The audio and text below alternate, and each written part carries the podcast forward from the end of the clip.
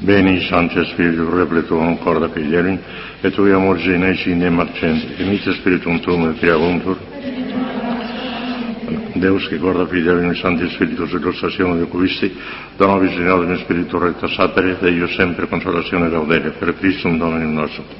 Ave Maria, grazia plena, Dominus tecum, benedicta tui mulieribus, e benedictus fructus ventis tui, Iesus. Santa Maria, Mater Dei, Gloria al Padre, al Hijo y al Espíritu Santo.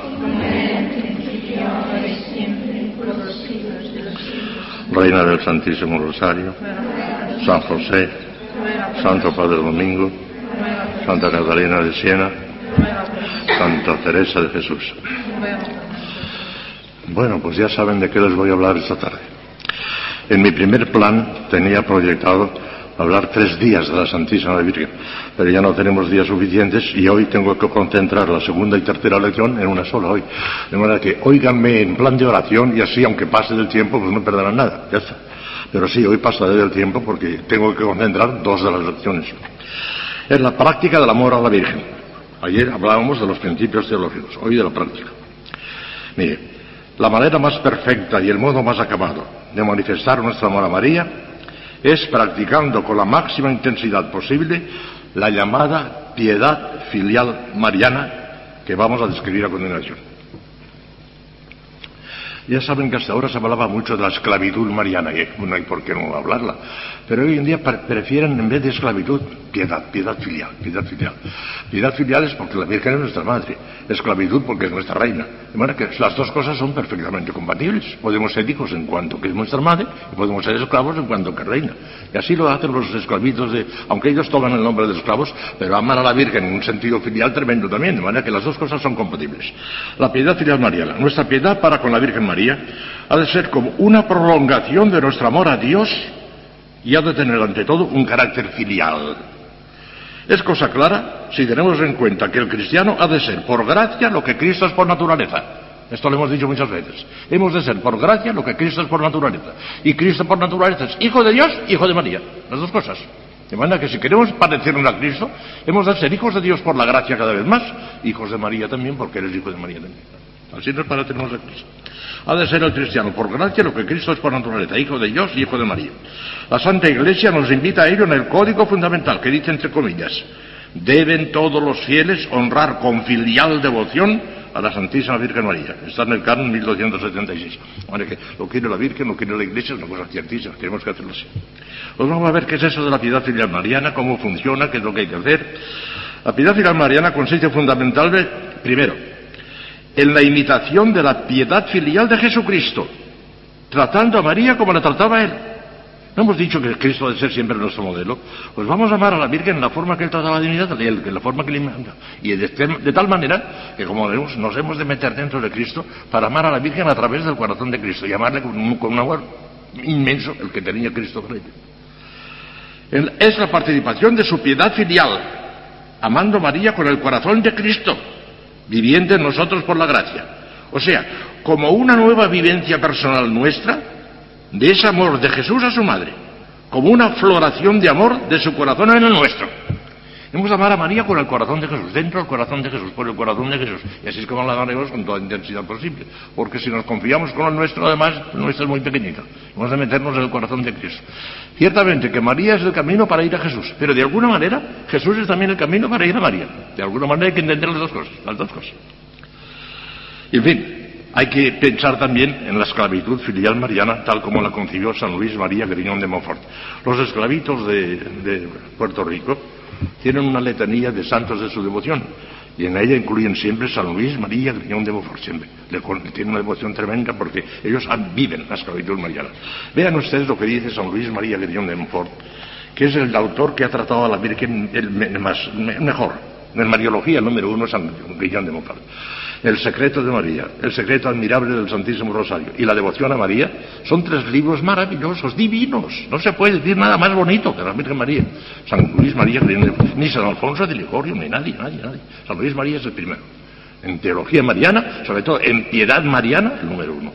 Luis María Grión de ¿Por qué saben ustedes que de joven fue el terciario nuestro? Pero después fundó la Compañía de María, y claro, al fundar una orden religiosa, pues ya se desentendió un poco de nuestra, como natural, pero él nos entrañaba, nos quería entrar igualmente y a nuestro Padre Santo Domingo le adoraba.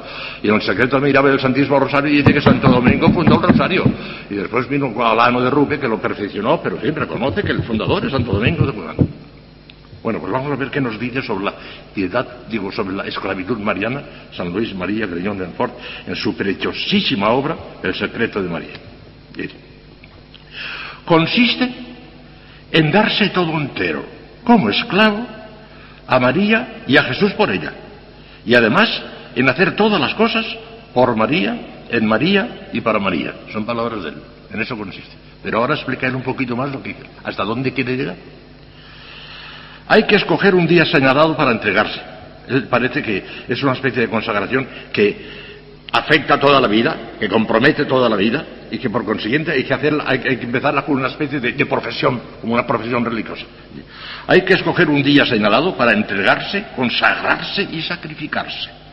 Y eso de ser voluntariamente y por amor, sin encogimiento, por entero y sin reserva alguna, cuerpo y alma, bienes exteriores y fortuna, casa, familia, bienes interiores del alma, saber sus méritos, sus gracias, sus virtudes y satisfacciones. Ahora precisará eso. Es preciso notar aquí, continúa él, no hago más que leer lo que dice San Luis María Grillón.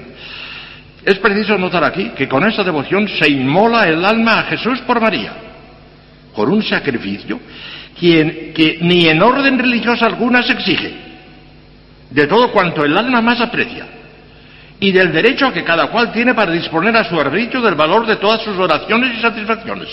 De suerte que todo se deja a disposición de la Virgen Santísima, que a voluntad suya lo aplicará para la mayor, gloria de Dios, que sólo ella conoce perfectamente y sabe lo que tiene que hacer. A disposición suya se deja todo el valor satisfactorio e impetratorio de las buenas obras. No el meritorio como ahora dirá, el meritorio el mérito de las obras es intransferible. El mérito es para cada uno y no podemos transferir, aunque quisiéramos transferirlo, no se puede, eso es personalísimo, no se puede transferir. Pero el mérito, fíjese bien, el mérito satisfactorio impetratorio, satisfactorio es, además del mérito, en cada obra satisfacemos un poquito la deuda que tenemos contra ella Dios y rebajamos el purgatorio que quizás tendríamos que tener. Pues esa satisfacción, ese rebaje, se lo regalamos al Virgen, renunciamos a él. Y el valor impetratorio también, no, no, la Virgen que pida lo que quiere, que quiere lo que quiere menos el valor meritorio, que es una cosa personal e intransferible, se lo damos todo a la Virgen Santísima, para que ella disponga la forma que quiera. Y mire usted lo que va a decir, a disposición suya se deja todo el valor satisfactorio e impetratorio de las buenas obras. Así que después de la evaluación que de ella se ha hecho, aunque sin voto alguno, no hagan voto nunca, no hagan votos, ya tienen bastante con ustedes. No se les ocurra hacer votos de nada. Yo, si fuera director espiritual, se lo permitiría hacer Votos de nada, ya tienen bastante con ustedes, cúmplanlos.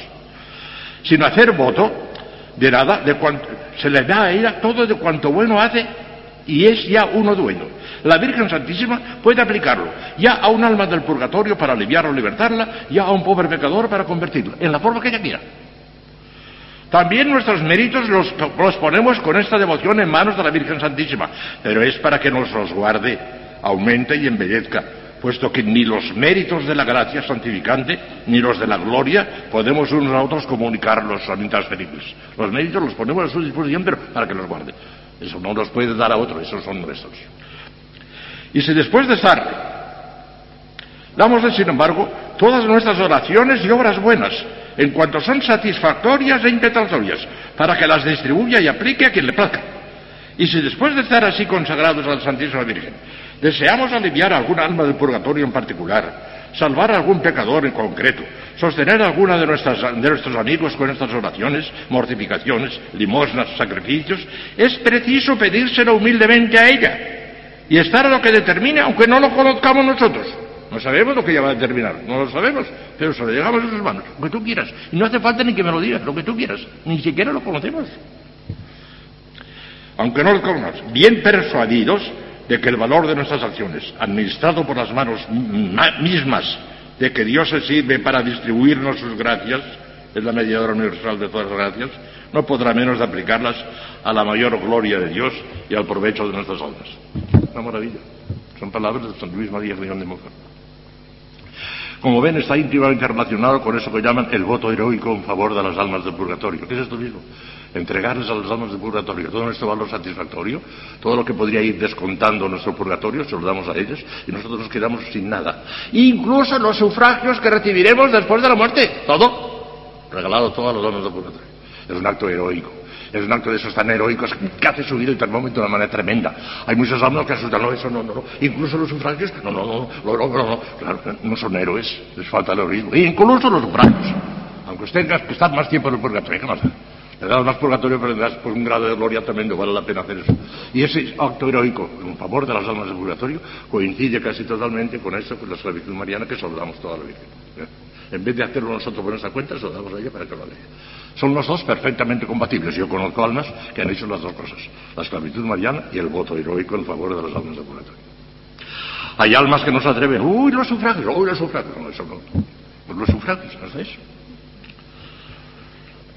Fundamentos de todo esto, fundamentos teológicos para que vean que no son devociones sentimentaloides, sino que se afirman en los más profundos principios teológicos. La piedad filial mariana y la esclavitud mariana tiene muy sólidos fundamentos teológicos. Los principales son tres. Primero, la maternidad divina y la espiritualidad de María, y la, la, maternidad espiritual de María. La Virgen es realmente madre de Cristo y madre nuestra, lo hemos explicado muchas veces. Segundo, nuestra incorporación a Cristo por la gracia y como miembros de su cuerpo místico. Formamos con Él el Cristo total. Cristo solo es la cabeza. El Cristo total es Cristo y nosotros todos. Y eso se lo damos a Él, ya está a la Virgen. Y tercero, la obligación de imitar a Jesucristo, hijo de María. Luego hemos de tener para con ella sus mismos sentimientos filiales. ¿Eh? Ahí están los fundamentos teológicos. Práctica. Vamos a la práctica. Pues eso era más bien teoría, ¿eh? Vamos a la práctica. Tiene dos aspectos, uno negativo y otro positivo. Negativo lo que no podemos hacer y positivo lo que tenemos que hacer. Negativo, ya se pueden ustedes figurar de qué voy a hablar. El aspecto negativo se reduce a la lucha contra el pecado y contra la tentación con la ayuda maternal de María. Lucha contra el pecado. Para vivir la piedad filial mariana, lo primero que hace falta es evitar el pecado, sobre todo el mortal, que destruye la filiación mariana al expulsar la gracia del alma. El pecador en pecado mortal ha dejado de ser hijo de María. Otros dicen que sigue siendo hijo, pero muerto. Es un hijo muerto, pues como si, como si no existiera. Ha dejado de ser hijo de María.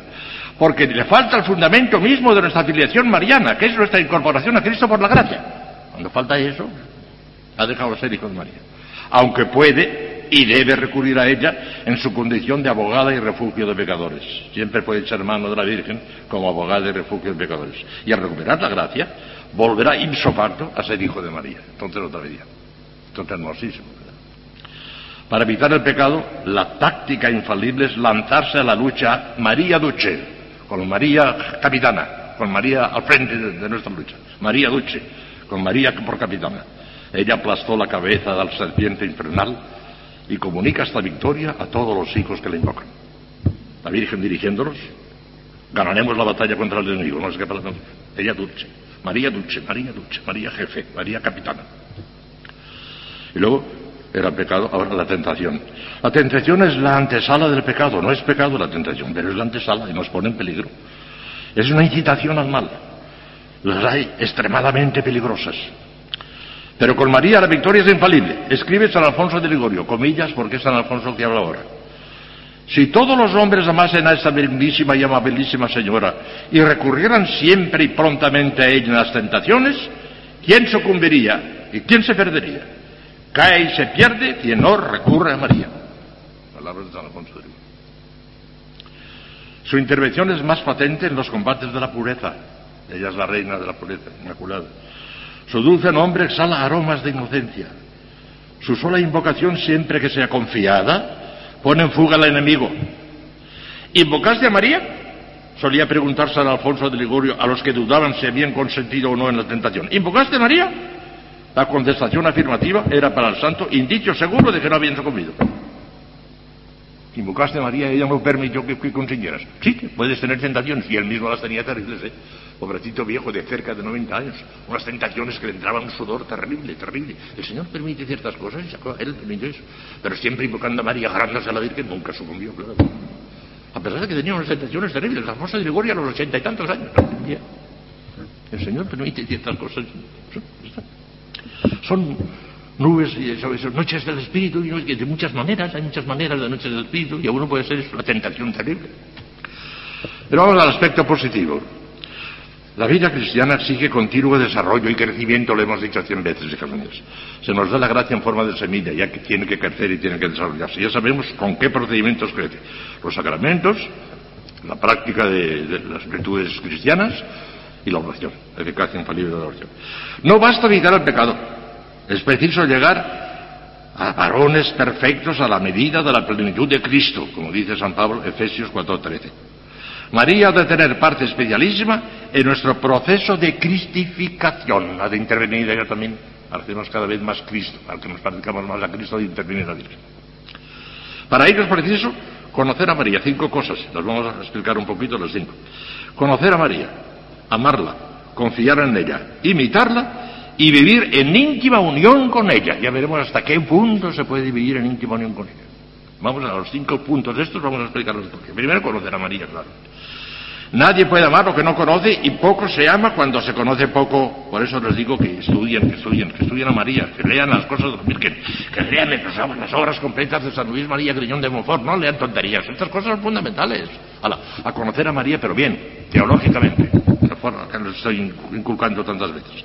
Es preciso estudiar a María lo más a fondo posible y en todos sus aspectos su vida, sus virtudes admirables, sus títulos y grandezas, el papel que desempeña nuestra salvación y santificación, etcétera, etcétera.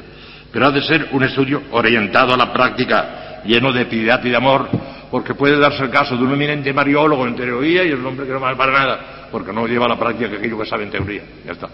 Hay que llevarlo a la práctica, a la práctica. La teología sin la práctica es una cosa, un castigo de Dios porque tendrá más, más, más, responsabilidad. El que sabe las cosas y no las da tiene más, una especie de castigo de Dios. Tendrá más responsabilidad que si no lo supiera. Es lo que les digo a la gente. Yo no voy a misa porque soy cristiano, pero no practicante. Pues peor que si, fuera, si no fueras cristiano, porque tienes más responsabilidad. De manera que conocer a María y, conocerla a fondo. Y para eso, pues estudiar y leer cosas fundamentales. San Luis María Griñón de Montfort, San Alfonso de Ligorio, las glorias de María de San Alfonso de Ligorio. Es un comentario a la salve maravilloso, precioso. Ahora, le supera San Luis María Griñón de Montfort, no cabe duda.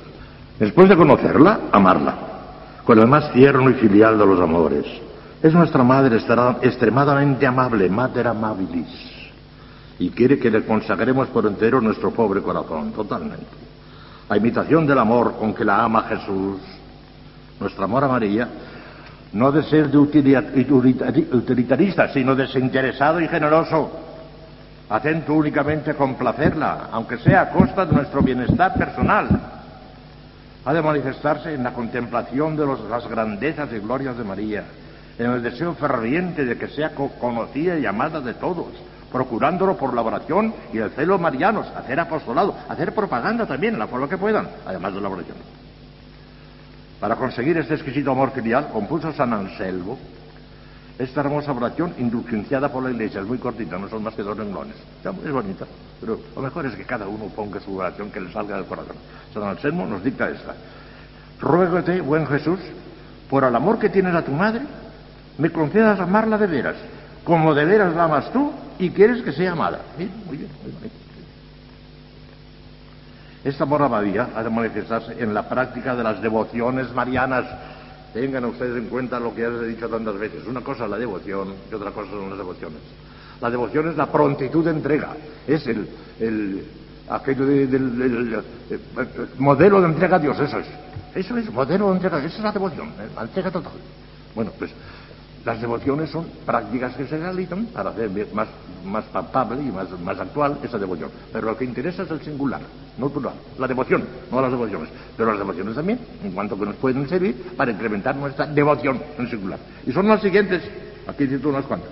Primero, sin duda ninguno, el Santísimo Rosario, devoción mariana por excelencia, la preferida por su corazón inmaculado como lo ha manifestado ella misma repetidas veces, sobre todo en Lourdes y Fátima. Ni un solo día de nuestra vida, hablo para la gente de la calle, claro, para nosotros no haría falta porque ya lo hacemos, ni un solo día de nuestra vida hemos de omitir la recitación del Santo Rosario, al menos de una parte de sus tres partes. Es una de las señales más grandes de predestinación que puede tener un alma. El que reza el rosario no se condena. Si muere en pecado mortal, se condena. Pero si reza el rosario, no morirá en pecado mortal, porque la Virgen no lo permitirá. Por ejemplo, es una señal de predicación. Recordarán ustedes que el año pasado, una de las conferencias que más les impresionó fueron aquellas señales de predestinación. Y uno de ellos es eso. De que tenga esa señal de predestinación se salvará. Tan seguramente como Lucía de Fátima. Ella lo sabe porque se lo ha dicho la Virgen. Pero nosotros lo sabemos porque esto tiene libre también. Se acabó, ya está. Con la misma seguridad que ella. Para que mientras estemos en gracia, recemos el rosario, iremos al cielo con la misma seguridad que Lucía la de Fátima. Con esa tranquilidad tenemos de ir. Segundo, los cinco primeros sábados a cuya piadosa práctica tiene vinculada la Virgen de Fátima la promesa de asistirnos a la hora de la muerte con las gracias necesarias para la salvación. Ya saben que eso lo dijo Lucía precisamente. No cuando era pequeñita, sino cuando ya era preciosa. La Virgen le dijo, los cinco sábados. La Iglesia lo ha aprobado y es una, una, devoción entrañable que precisamente está conectada con los primeros viernes del Sagrado Corazón de Jesús. Porque el primer viernes es el primer viernes del mes y al día siguiente es el primer sábado de mes. O sea que está en conexión con el Cristo, ¿verdad? Primero los primeros viernes, después los, los, cinco primeros sábados y tienen ustedes que hacerlos continuamente. Los primeros viernes, después de terminar una tanda, otra, otra, otra, siempre ya lo están haciendo, claro. Y los primeros sábados, después de una tanda, otra, otra, otra, otra, para rebachar el clavo y para asegurar más y más que la Virgen asistirá a, la hora de la muerte, no duda, asistirá. Creo que ya les he contado, no sé si una vez todos, la muerte de Fray Pedro Flores, ¿no? Ya se la conté, ¿no? Sí, sí, sí, ya se la conté. Es que, se le apareció a la Virgen del Rosario, ¿no? Era un connovicio mío, y yo a la Virgen del Rosario se lo digo eso lo he contado con toda clase de detalles, que es emocionantísimo, pero ya lo he contado con Bueno, después, las tres Ave Marías, eficacia tantas veces comprobada. Los misioneros han comprobado millares de veces que el que reza por la noche tres Ave Marías, aunque esté en pecado mortal, aunque no vaya a misa ni nada, pero con que rece tres Ave Marías, la Virgen le llegará a tocar el corazón y llegará. Yo recuerdo, no sé si ya se lo dije también el otro día, lo que eh, mi, gran amigo, el doctor José, José Antonio Vallejo Nájera, ya lo conté, ¿verdad? ¿verdad? Vallejo Nájera era un santo, era un hombre listísimo, una verdadera gloria de España, ha muerto hace poco, era un verdadero santo, éramos muy amigos. Y resulta que él era, era muy amigo de un hombre famosísimo en España, famosísimo, pero un sinvergüenza de mala mayor, de los más escandalosos que hay en España. Pero era amigo de él, porque habían estudiado con fin total, que era amigo de él. Y Vallejo Nájera, preocupado por la salvación de este hombre, que, se, que, que veía claramente que se condenaba, porque además hacía un daño terrible. Como tiene un persigo tremendo, que es famosísimo, famosísimo en toda España, pues hace un daño terrible. Bueno, pues resulta que Vallejo Nájera, que era íntimo amigo suyo, le dijo, mira, me vas a prometer una cosa, pero me la vas a prometer ahora que estoy muy enfermo, que estaba enfermo ya para morir y se murió, pues en Vallejo Nájera, me vas a prometer esto con esta amistad que tienes. Te lo prometo, hombre, te lo prometo. ¿Qué quieres? Mira, te voy a pedir una cosa muy sencilla, pero me lo tienes que prometer. Hombre, que te lo prometo de verdad, hombre, dijo este hombre. El día, te pido que todas las noches reces la segunda parte del Ave María, nada más que la segunda parte. Santa María, Madre de Dios, ruega por nosotros pecadores, ahora y en la hora de nuestra muerte. Promételo, te lo prometo, te lo prometo. Y el hombre se quedó tranquilo. Decía después, si este hombre cumple lo que le he pedido, esa segunda parte de María, se salva la Virgen de Carrera. Y sí tenía fe en la confianza de Y me parece que sí, porque como se querían tanto, que eran muy amigos, ¿verdad? Por ese sinvergüenza es muy probable, que vive todavía, vive todavía. Es muy probable que, que, que rezando esa segunda parte de la Ave María, nada más. Porque si hubiera tres Ave María, no, tres Ave María, ese sinvergüenza no reza tres Ave María. Pero la segunda parte nada más, pues sí. Por eso le pidió lo mínimo indispensable, Vallejo Nájera. Vallejo Nájera está en el medio del cielo, era un muchacho fantástico, era joven y tenía una elocuencia fenomenal, era un hombre apóstol, una joya que teníamos en España y se muerto. Bueno, pues resulta que ya no sé lo que puede hacer una Ave María, media Ave María, lo que puede hacer. Luego el oficio parvo, ah, bueno, otras, otras devociones, el Ángelus, la salve Regina, Dios mío, la salve, la salve, la salve. Subtum presidium, qué maravilla. O Domina Mea, que rezamos también, es el acordaos de San Bernardo tan entrañable, sobre todo el Magnífica, con que alabó al Señor la misma Inmaculada Virgen. Pongan toda el alma en el Magnífica. Cuando lo canten todos los días, pongan toda el alma. Es la alabanza de la Virgen. Están unidas a ella precisamente para alabar a Dios con las propias palabras de la Virgen. Y aunque lo rezan en latín, supongo que saben perfectamente lo que significa cada versículo, ¿verdad? Y si no, apréndanselo bien de memoria, que de, de y potentes te exaltabitum, se arrojó del trono a los soberbios y exaltó a los humildes. Esas cosas bien dichas, sentidas, en honor de la Virgen. Y con ella, el magnífico, el maravilloso. Tiene usted la dicha inefable, inefable de cantar todos los días el magnífico. Es una gracia que el Señor les concede cantar el. El ángel de los Regina magnífica. El oficio parvo de la Virgen, verdadero breviario mariano de sublime belleza. ¿Cómo ha decaído nuestra orden, hijas mías? ¿Cómo ha decaído? Cuando yo era novicio, los novicios en el noviciado, perseguidos por el Padre Maestro, rezábamos todos los días el oficio parvo de la Virgen, además del oficio divino, que íbamos al coro con toda la, gente, la comunidad, claro, además del oficio divino, en el noviciado, nada más que los novillos con el Padre Maestro, el oficio parvo de la Virgen todos los días. Nos infundió, el Padre Lozano, que era un santo, nos infundió dos cosas. El amor a la Virgen, que la tenía tremenda, ¿verdad? Y el amor a la mística, ¿eh? a la espiritualidad mística del Padre Entero, el Padre Entero, Entero. Había sido director del Padre Entero y le estaba metido la mística. Yo le decía, Padre Maestro, cuando usted se muera, en el cielo le nombrarán ayuda de cámara del Padre Entero. y él decía, pues, pues, pues, pues, pues. Bueno, pues y el oficio parvo todos los días en el noviciado, qué maravilla. Ahora, uy, ahora, una carcajada tremenda. Hay dominicos y carnillas, no sé si debía decirlo, pero lo digo para que recen, para que recen, que no rezan el rosario ni una parte siquiera, ni una, ni una. Yo sé de un convento que han puesto un misterio del rosario, porque las tres, una, una, una parte de, tres, de cinco misterios no la resisten los reyes. Un misterio cada día porque no resisten los cinco misterios, no los resisten los reyes. Ahora, ¿a dónde hemos llegado?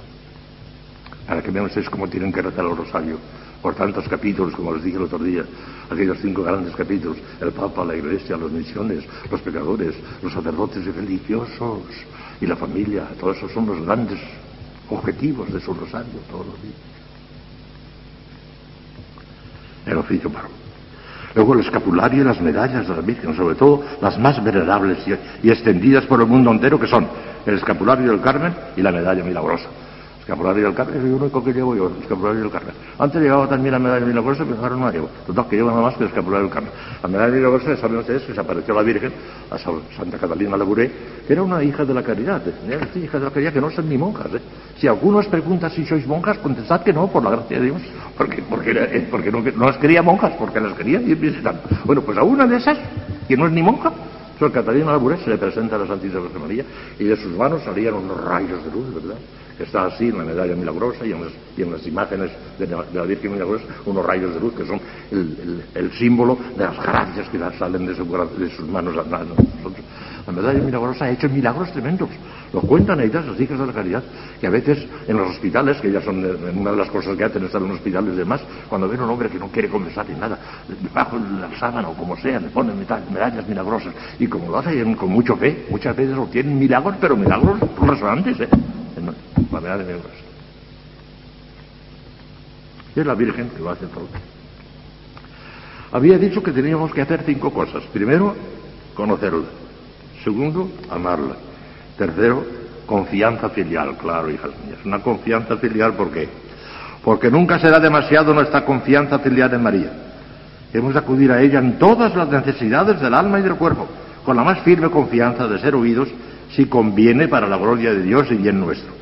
He aquí las principales razones teológicas, siempre teología, en que hemos de apoyar nuestra confianza omnímoda en María, su extensión universal y características fundamentales. Primero, porque es nuestra Madre Dulcísima, que conoce, puede y quiere remediar nuestras necesidades. Las conoce todas una por una. ¿Por qué? Si eso parece que no es posible. Eso es cosa de Dios nada más. El conocer hasta la, hoja del árbol y el cabello, los números del cabello, eso es cosa de Dios, es una cosa infinita. ¿Cómo la Virgen puede hacerlo? Pues lo conoce la Virgen también. ¿Por qué? Porque lo ve reflejado en la esencia divina. En la esencia divina que la está contemplando como nadie, con una intensidad tremenda, ve reflejado todo lo que a ella le puede interesar y tiene que actuar. se lo refleja todo. Que con ser muchísimo, muchísimo no es infinito, porque no es infinito. Y eso sí que lo puede resistir. Lo puede resistir la Virgen por un milagro tremendo, que yo el milagro es fenomenal, ¿verdad? Pero lo resiste la Virgen. Si fuese un conocimiento infinito, no podría. Ni siquiera Dios se lo podría comunicar infinitamente porque no es posible. La criatura no puede realizar un acto infinito. Pero como eso, con ser inmenso, no es infinito, en virtud de un milagro estupendo, pero milagro, la Virgen ve uno por uno todos nuestros pensamientos, o uno por uno en la esencia divina. Lo ve, reflejado porque tiene que actuar, porque tiene que, que, que, como madre, y, para eso tiene, necesita conocerlo, yo digo. Y el que sean tantos no le estorba, no le estorba, como si fuera uno nada más, como si no tuviera más que uno de nosotros delante y tuviera que estar pendiente del día y noche. Los demás no le estorban, son cosas milagrosas, ¿verdad? Pero el cielo funciona así. Conoce nuestras necesidades, puede remediarlas, porque tiene nada menos que la omnipotencia suplicante. Ella no es omnipotente, pero tiene a su disposición la omnipotencia de Dios. Conoce, puede y quiere remediar nuestras felicidades porque es la reina de amor y madre de misericordia. Y si conoce, puede y quiere, no nos faltará nunca más. Esto es teología pura, ¿eh? No son sentimentaloides. No sabemos lo que tenemos en la Virgen, no sabemos lo que tenemos. Nuestra confianza debe extenderse, fíjense bien ahora, al pasado, al presente y al futuro. Al pasado, el mal que hemos cometido, los pecados que hemos cometido, los bienes que hemos descuidado, los grandísimos pecados de omisión. Si estamos de verdad arrepentidos, ella encontrará la manera de saldar todas nuestras deudas, saldará todas nuestras deudas, porque hemos puesto a su disposición las cosas satisfactorias y no cabe la duda que ella satisfará en primer lugar las nuestras. Nosotros no le pedimos que satisfaga en primer lugar las nuestras, lo hará ella. A Dios no se le puede vencer en generosidad y a la Virgen tampoco. Y aunque hayamos hecho el voto de ánimas, ella se encargará de que a nosotros no nos falte nada. Hay alguien que dice que el que hace el voto de ánimas con toda la plenitud del sentido, que es un acto heroico fantástico, no irá al purgatorio. Precisamente por haber hecho esas cosas tan gloriosas. Los cobardes que somos y temblamos, ay no, los sufragios no, los sufragios no, los sufragios sí, hombre, los sufragios también, todo. Ya está. Que sea generoso, entregarse. El pasado eso, ya lo reparará ella. El presente, nuestras tentaciones, nuestras dificultades, nuestros peligros actuales. Ella nos defenderá ahora, ahora, ahora. Ruega por nosotros pecadores ahora, nunca, ahora. Y después en la hora de nuestra muerte, ahora. Y al futuro, principalmente nuestra santificación y la perseverancia final. Nuestra santificación, que es el, por qué hemos venido al convento, y si no estamos de más, que se vayan a casa los que no quieran santificarse, cuanto antes mejor. Y nuestra predestinación, hijas mías, que es una, gracia gratuita que no se puede merecer. Escapa al mérito. No lo merece nadie. Lo puede impetrar. Y si lo impetramos por medio de la Santísima Virgen María, lo tendremos infaliblemente. Con la segunda parte de la Ave María, puede ser un sinvergüenza obtener la salvación. Nuestra confianza debe ser plena, inquebrantable, continua y filial. Son muchas cosas y son muy sencillas todas. A ser plena, esperándolo todo de María, sean cuales fueran las circunstancias, prósperas o adversas, no importa. Segundo, inquebrantable, esperando en ella contra toda esperanza, aunque hayamos fracasado, continuamente, y ya llegará la hora. Continua, porque continuas son también nuestras necesidades, no de cuando en cuando, sino continua y filial. El niño acude instintivamente a refugiarse en el regazo de su madre. A mí me sorprendió la guerra española en Madrid y venía a ver unos bombardeos terribles, cayeron unas bombas espantosas, ¿verdad? Y allí se veía un niño pequeñito que cuando vio el ruido de las, bombas, corría, corría, corría, se, cogía a su madre y ya estaba tranquilo, ya no tenía miedo. Cogidito a su madre, ya estaba tranquilo. Ya parecía que ya no le podía llegar la bomba. Este es el caso. Cogeditos a la Virgen no nos puede llegar ninguna bomba, hijos míos. El enemigo no podrá nada con nosotros. Huye. Tiene miedo a la Virgen. Le aplastó la cabeza con sus plantas virginales. Tiene miedo, demonio. Y a veces hay demonios que andan por los conventos de demonios y demonias. A veces hay monjas que Dios nos libre y Dios nos ampare. A veces un tornillo desajustado desajusta toda una comunidad. Una neurasténica puede desajustar toda una comunidad. En casi todos los conventos, al menos Dios que los que voy conociendo, hay casi siempre una santa canonizable y una neurasténica. Casi todos. Y esa neurasténica puede hacer un daño tremendo y no se da cuenta si es que hay, aquí no, a lo mejor no hay, no lo sé. Pero si lo hubiera, que tenga cuidado que sobre ella puede castigarle terriblemente Dios nuestro Señor. de alarmar y de asustar a las otras, no puede hacerlo, no tiene derecho a eso. Que tenga cuidado, que le puede venir un castigo muy serio Dios, que no haga tonterías, que el demonio no anda tan suelto como ustedes piensan. No, no, el demonio no hace tonterías, hace cosas más serias. Pero tonterías puede ser que las haga un demonio o una demonia. Puede ser. Cuidado. Bueno, vamos a seguir, que no sé por qué he dicho eso, no tenía intención, pero lo he hecho. Bueno, invitarla, lo guardo. El fin primordial del culto mariano es agradar a la Santísima Virgen asemejándose a ella.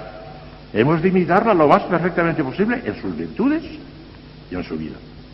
Primero, en sus virtudes, principalmente en su fe vivísima. La criatura que tiene una fe más viva, la Santísima Virgen María. ¿Por qué me hace que se le presenta un ángel y dice que va a ser madre de Dios y lo cree? Porque es una cosa increíble. Una pobrecita aldeanita que no conocía a nadie. Y dice, madre, yo lo creí con la... Dichosa tú que has creído, porque lo que has creído se cumplirá, le dijo Isabel, inspirada por el Espíritu Santo, plasma. Una fe vivísima, más que Cristo. Porque ya les he dicho que Cristo no tenía fe, tenía visión beatífica, pero modelo de fe, la Virgen la primera, porque Cristo no la tenía, no podía tenerla, tenía visión beatífica. Bueno, modelo de fe, modelo de esperanza, confiaba todo en Dios, esperaba todo de Dios, acabó ya está. No, no, ella no, no se apoyaba nunca en sí misma. No tienen vino, ni siquiera pide que hagan milagro, no, dice, no tienen vino. No confianza en ella se encargará de todo lo demás. Qué ejemplo, no tienen vino como las hermanos de Lázaro. El que amas está enfermo. No le dicen que vaya a curarle, sino que está enfermo nada más. Fe vivísima, su esperanza sin límites, su caridad ardiente, el amor de la Virgen Santísima, Dios mío. María es la única criatura humana que ha cumplido plenamente el gran precepto de amar a Dios con todo el corazón, con todo el alma y con todas las fuerzas. La única criatura humana. Y es la primera criatura humana, la primera persona humana criatura humana, porque también la humanidad de Cristo es una criatura y criatura humana. Pero persona humana, la primera es la Virgen. Porque Cristo no es persona humana, tiene naturaleza humana, pero no es persona humana. La primera persona humana es una mujer, no un hombre. Es Virgen. En su vida hay que mirarla también, procurando tener sus mismos sentimientos en el trabajo de cada día, la vida oscura y retirada, en la total conformidad con la voluntad de Dios. En la práctica, les voy a dar una norma, en la práctica podemos preguntarnos antes de realizar cualquier obra, cualquier acción, ¿cómo hizo esto la Virgen María? ¿Cómo lo haría ahora si estuviera en mi lugar? Qué buena, buena, qué buena norma. ¿Cómo lo haría la Virgen esto que voy a hacer ahora? este acto coral, este acto de recreo incluso, este acto de trabajo, este ¿cómo lo haría la Virgen? Pues voy a hacerlo yo, voy a ver si me parezco un poquito a la Virgen en esto. Y en fin, vivir en íntima unión con ella, y aquí sí que tengo que decirles una cosa muy entrañable. Cabría preguntar, ¿cabe una inhabitación de María en nosotros? Eso me lo pregunta mucha gente a veces. Que tenemos inhabitación de la Santísima Trinidad es de fe, eso ciertamente. Pero una inhabitación de la Virgen María en nosotros, ustedes, yo amo entrañablemente a la Virgen, pero la teología me impide decir que sí, no es posible eso. Porque no la hay ni de Cristo. Inhabitación de Cristo en nosotros no se, no se produce más que un ratito cada día después de comulgar. Entonces inhabita Cristo en nosotros. Entonces, pero cuando desaparecen los espíritus sacramentales, Continúa el verbo, el verbo sí, con el Padre y el Espíritu Santo, pero la humanidad se va. Y esa humanidad no ha roto la unión hipostática, porque como se vea también unida al verbo, pues también no se rompe la unión hipostática, se va a unir al verbo y el verbo santo. No se da inhabitación de Cristo. Aquello que decía San Pablo, ya no soy yo quien vivo, es Cristo quien vive en mí. Se puede dar una especie de, posesión, así como hay un poseso del demonio. Los posesos del demonio notan que el demonio está dentro de ellos ¿eh? y que les maneja a su gusto. Como el chofer maneja un coche, ¿verdad? Y lo tira a la derecha y a la izquierda. Los posesos, bueno, pues hay una especie de posesión de Cristo también, pero es tan rara, tan rara, tan rara. San Pablo parece que experimentó una especie de posesión de Cristo. Ya no soy yo quien vivo, sino Cristo en mí. Y San Juan de la Cruz dice que se le siente hasta en los artejos de las manos y de los pies. Están como poseídos de Cristo. En Santa Catarina de Siena no sé lo que pasó con el Beato Raimundo de Capo, que era su, director. Un día estaba hablando con ella y de pronto desaparecieron los rasgos de Santa Catalina y aparecieron los rasgos de Cristo. Pero ¿acaso no es acabo de nombrar a San Pablo, a Santa Catarina de Siena y a San Juan de la Cruz, casi nada. Si llegáramos a esas alturas, es posible que se diese una cosa misteriosa, tan misteriosa que teológicamente parece que no se puede afirmar. Inhabitación de Cristo, no. Entonces, inhabitación de María, mucho menos todavía. Inhabitación de María no se da. Una inhabitación espiritual, íntima, profunda, sí. Pero física, que la Santísima Virgen María esté dentro de nosotros. El teólogo tiene que decir que no, hijas mías, por mucho que ame a la Virgen.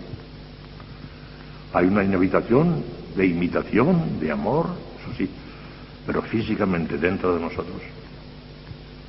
El teólogo tiene que decir que no. No sé si algunos han vivido, porque parece que hay algunas que viven una especie de inhabitación de la chico.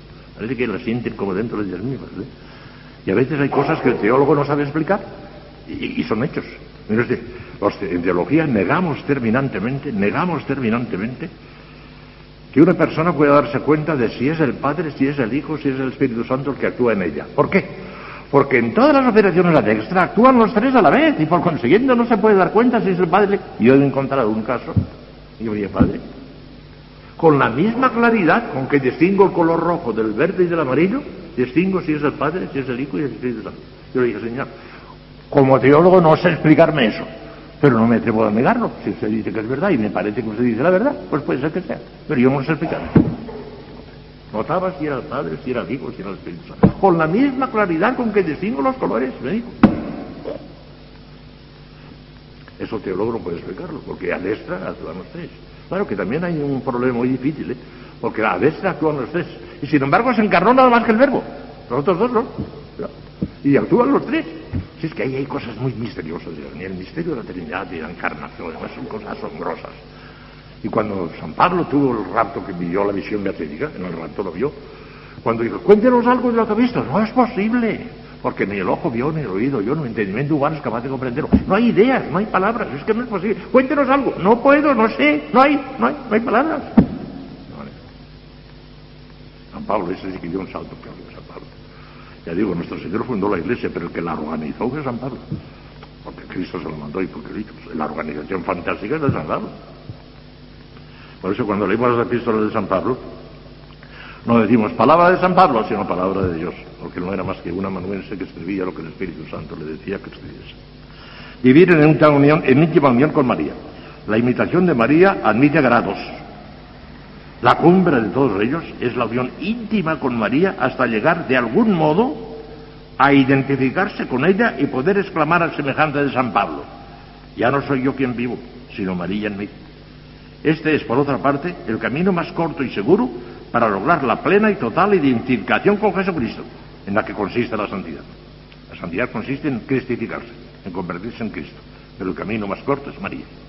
Y sí, parece que se experimenta una especie como de inhabitación de la Virgen. De todas formas, si tuviéramos fe, ya saben que Cristo, toda la carne de Cristo que comemos en la Eucaristía era carne de María, porque no tenía padre humano. Para que era carne de María, para que de alguna manera a través de Cristo comemos la carne de María también. En ese sentido, sí, no tenía padre humano.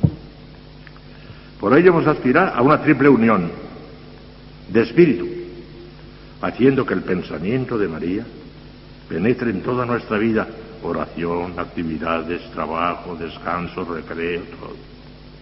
Sí. El corazón, haciéndolo todo por amor a María, con el fin de amar mejor a Jesús. Es la práctica del amor afectivo, del amor afectivo, del que les hablé tan largamente este año. Y de voluntad, no teniendo otro querer ni no querer que los de María para gloria de Cristo. Es el amor efectivo el amor afectivo y el amor efectivo en torno a la.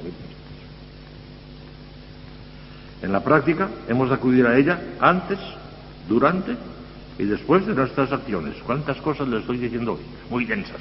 Ahora son densas porque es que no tengo tiempo de más. Pero cada una de estas cosas merecería todo un comentario, más espléndido. En la práctica hemos de acudir a ella antes, después y después de nuestras acciones. Antes, para preguntarle qué debe hacerse o cómo debemos conducirnos. Ella nos contestará en el fondo del alma, no iremos, con, los oídos no iremos su voz, pero en el fondo del alma nos inspirará. Ya les dije ayer que es muy fácil conocer la inspiración del, demonio, la inspiración de nosotros mismos y la inspiración del Espíritu Santo o de María. Si nos inclina al pecado, Satanás. Si nos inclina a la comodidad y al regalo, nosotros. Se nos inclina al desprecio de nosotros mismos, al, farolillo de, rojo, eh, a ser de, eh, un- entrañablemente cariñoso. con- Eso es de Dios, eso es del Espíritu Santo, está clarísimo. No hacen falta directores espirituales que muchas veces perturban. Esta, esta es la dirección espiritual. Fijarse, es lo que a qué estoy inclinada y verán enseguida el demonio, tú, el Espíritu Santo. Y durante la obra, para hacerla en unión con María, para gloria de Dios, en unión con María. Y después, para depositar lo realizado en sus manos maternales y que disponga ella como quiera. Todas estas prácticas, que a primera vista parecen complicadas y artificiosas, resultan en la práctica extraordinariamente fáciles y sencillas cuando se ama de veras a María. Son exigencias naturales y espontáneas del corazón filialmente enamorado de María, que brotan del alma con exquisita suavidad y dulzura, dejándola llena de paz, de ventura y de felicidad. Amén, amén, amén. Pues no he estado tanto tiempo, sé si 20 minutos, pero está bien, no no me pesa nada. Y mañana, si Dios quiere, les hablaré de San José, que tengo que decirles muchas cosas también.